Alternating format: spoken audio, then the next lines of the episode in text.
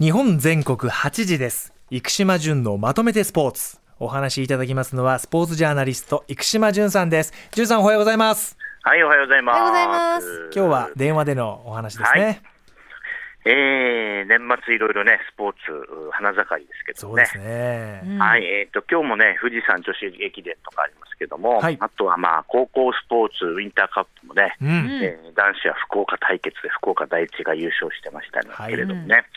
えっと、あの、僕がちょっと注目したのはですね、ええ。ー高校ラグビーなんですけれども、はい日刊スポーツ読んでましたら、ええ。えー3回戦に進出した埼玉の川越東高校のはい。背番号1、えー寺山幸太選手、はい。彼はですね、なんとあのー全国模試ではい。英語で1位だったらしいです、全国。1位ですか？す1ごい。位。これはすごい。そういう人あのいることは分かりますけど、ううん。現実に知ることはあんまないんで、うん。確かに。ちょっと驚きました。お父様の転勤で小学校5年間、香港で過ごしていたと。へいうことで、うん。えーもうすでに筑波大学への推薦入学も決まっているという、まあ。ええー今日をは2回戦で高専カトリック、うん滋賀県と対戦するということでね、うん。ちょっとね、こういうのもあの気になったニュースでございました。はい。では淳さんが今朝取り上げるのはこちらです。山本由伸選手ドジャース入団会見。はい、えー山本由伸の、ね、入団会見もお生中継されてましたよね。ですね。な曲でね。あもう来年はもう日本はドジャース一色でしょうね。ですね。もうねうん、なんか他に盛り上がり29球団もあるんですけどね。ええ。ーまあ来年、162試合ドジャースの試合が楽しめそうな感じがしますがえ、うん。えっと、まあもう大谷がうんぬんというのは関係なく、山本由伸はドジャースが一流の球団だったということのようですね。はい。うんえーまあ本当に、いい初志貫徹だったのかなというような気もししないでもないんですけども、はいえーで、まあ、入団が決まりまして、いろいろなあ来年、来シーズンの予測が出てるんですけども、はい。えー私が参考にしている野球のブロガーのファングラフスっていうのがあるんですけども、ええ。えーここれがね、なんかあの、日本のこれまでの、うん、き成績を変換してメジャーの記録に予想あの予測するみたいなのがあるんですよ。え。で、山本由伸の来年の予想、えお 29, 29試合に登板でお。12勝9敗。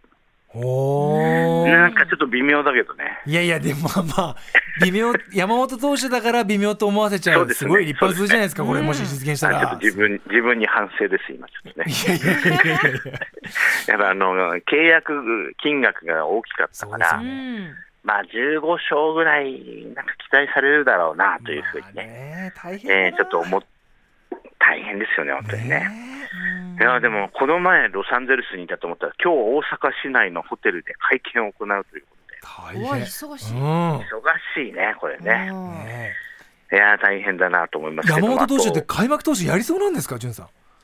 可能性はありますよね、なぜかっていうと、あのメジャーリーグってはい。給料、給料の順番に先発どうって最初は決まるから、あえそうなんですか。そうなんだ。じゃあもそう文句なしだ。あのああ。の割とはっきり契約社会だなと僕、思ったことがあって、ええうんとりあえずシーズン始まりはその順番でいくって感じなんですよね。で、まあ、なんかちょっとあの故障とかで抜けていくと、おーちょっとまた編成が変わって、ただオールスター明けはまあ実力順にいくかなっていうなるほど。雰囲気なので、まあ、可能性はありますよね。なるほどなるほど。まあ、今後の調整次第ですけども、うん。なんか、でも開幕投手となると、ソウルで投げることになりますから3ね。月はソウルですよ。さあ、どうなるのかなっていう感じですけども。はい。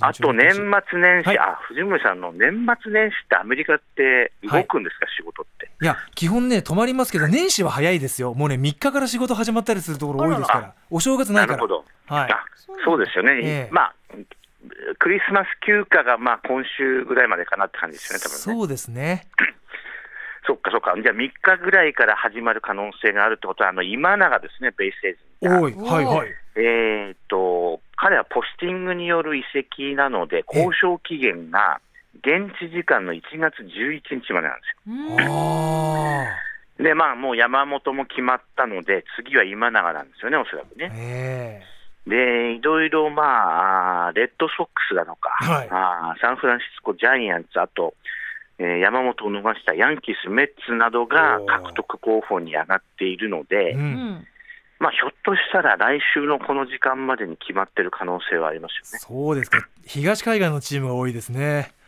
多いですね、あのもう大谷とうん。山本を逃して、資金はたっぷりあるから、そうかでもそれがい今永の給与に上乗せされる可能性もあるよね、資金余裕あるからね。なるほどね。是が非でも欲しいと、今度こそ。北村さん、反応してきましたね。うんやっぱお金の話はねね乗っちゃいますね えーなので、ちょっと来週の動き、注目したいと思います。はいはい。続いてはこちら。駅伝シーズン到来お正月の駅伝をまとめてはい、えー元日ニューイヤー駅伝、はいえー TBS ラジオでも中継ということですけあどりますよも、はい、えーっと、今年、えー今回のニューイヤー駅伝、中継所の変更がありました。はい。えー2区、3区、4区の距離が大幅に変わりまして、最長区間が2区となって21.9キロ、これもう箱根駅伝並みですね。うん。で、外国出身の選手が出走できるインターナショナル区間、これは4区で7.8キロになって、うん。えー外国出身の選手の、まあ、影響力が、まあ、少なくなったということは言えるかなというふうに思います。で、まあ、あのー三強と言われてましてね、はい。えートヨタ自動車、そして3連覇を狙うホンダ、はい。あーそして東日本予選優勝の今、富士通というあたりなんですけども、トヨタにはね、えー駒大出身の田田澤廉が入りましたね。はいえーただ、12月日本選手権走ってるので、えーそのまあリカバリーぶりがどうかなっていうところはありますけそうれども、ですね。うん。はいえートヨタ、ホンダ、富士通、三強、そしてあとね、あのー GMO インターネットグループとかね、はい。なんか優勝したら、なんか、ホンダのプライベートジェットで家族で旅行行けるみたいなことを言ってましたね。ええまた北村さん、反応してますね、そこでね。プライベートジェットとかはねちょっと興味があります。ありありますか、はい。いや、なんかね、いろいろあの賑やかになってきてるんで、こちらも楽しみですね。そうですよ、はい。とにかくもう箱根を沸かせたランナーとかがそうです。これ普段なかなかねトヨタ自動車にどどの選手がいるとか、ホンダに誰がいるって、うん。なかなか馴染みはないかもしれないけどそうですね。もう最強ランナーみんな出ますから、そうですよね。箱根を沸かせたランナーみんな出ますから。これ1日ですよね。1日ですよ、はい。TBS ラジオややります。1月1日月曜日の朝8時30分から、うん。実況生中継。実況は TBS の土井敏之アナウンサー。解説に上武大学駅伝部監督で2004年アテネオリンピックマラソン日本代表諏訪俊成さんをお迎えしてお伝えしますから、ねえ。ぜひ聞きながらテレビをつけてそうですね。楽しんでください、両方ね。これ本当にもうね皆さんには聞いてほしい、うん。私も3年間担当しましたけど、面白いですから。うん。またあのラジオもいいですよ、でも。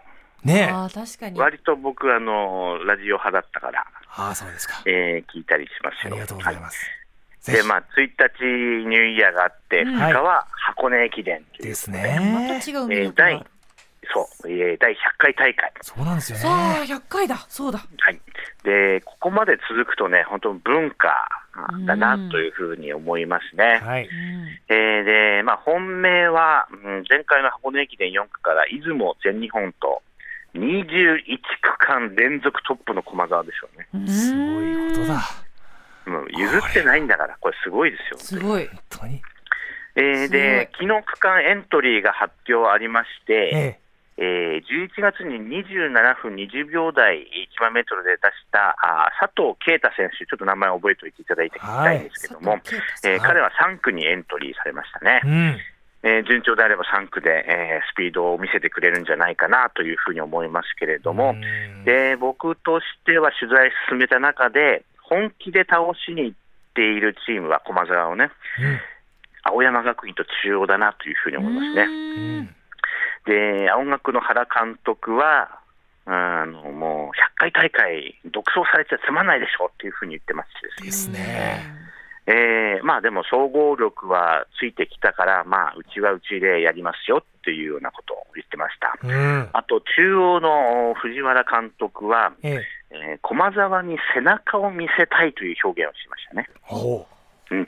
えまあ、要は背中を見てないわけですよ、駒澤はずっと。うんで、そこで見せられれば、背中を見せられれば、動揺を誘うことができるんじゃないかうん。ということを言っていましたので、えーやはり序盤のお1区、2区、3区の駆け引き、えー前回2区、素晴らしいレースだったんですけども、より前回2区区間賞の吉居大和が今年も2区にエントリーされましたのでね、うん。えーぜひ注目していただきたいんですが、あと往路は国学院創価、そして城西に見せどころがありそうで、はい。えー私は1月3日、大手町から取材に入ります。そうですか。楽しみだな。これもやっぱりうんね駅伝だ。続いてはこちら。2023年のスポーツをまとめて。もう終わりですね、今年もね。そうですよ。いろいろあったな、いろいろありました。まあ、うん。まあ、3つあったね。三つ。うん。やっぱり WBC、え。うんえー東京ラウンドしか取材してませんけど、まあ、熱気がすごかったなってねいうのと、あと、夏の甲子園の慶応、はあこれも楽しみましたし、いうん。あと、フランスは列車が時間通り来ない。そうですね。行かれてそうでしたよね。いろんな思いをされてね。ワールドカップ。え。うん6週間、まあ、あれだけの大冒険はもう今後の人生、ないかもしれないなと思いつつ、あるかもしれませんよ、まあうん。まあ、そうですね、藤本さんのおっしゃる通りで、またなんか作っていきたいなと思います。聞かせてくだ2024さい。頑張ります。ぜひ来年もよろしくお願いします、うん。今年もありがとうございました、生島淳さんにお話伺いました。日本全国8時です。生島淳のまとめてスポーツのコーナーでした。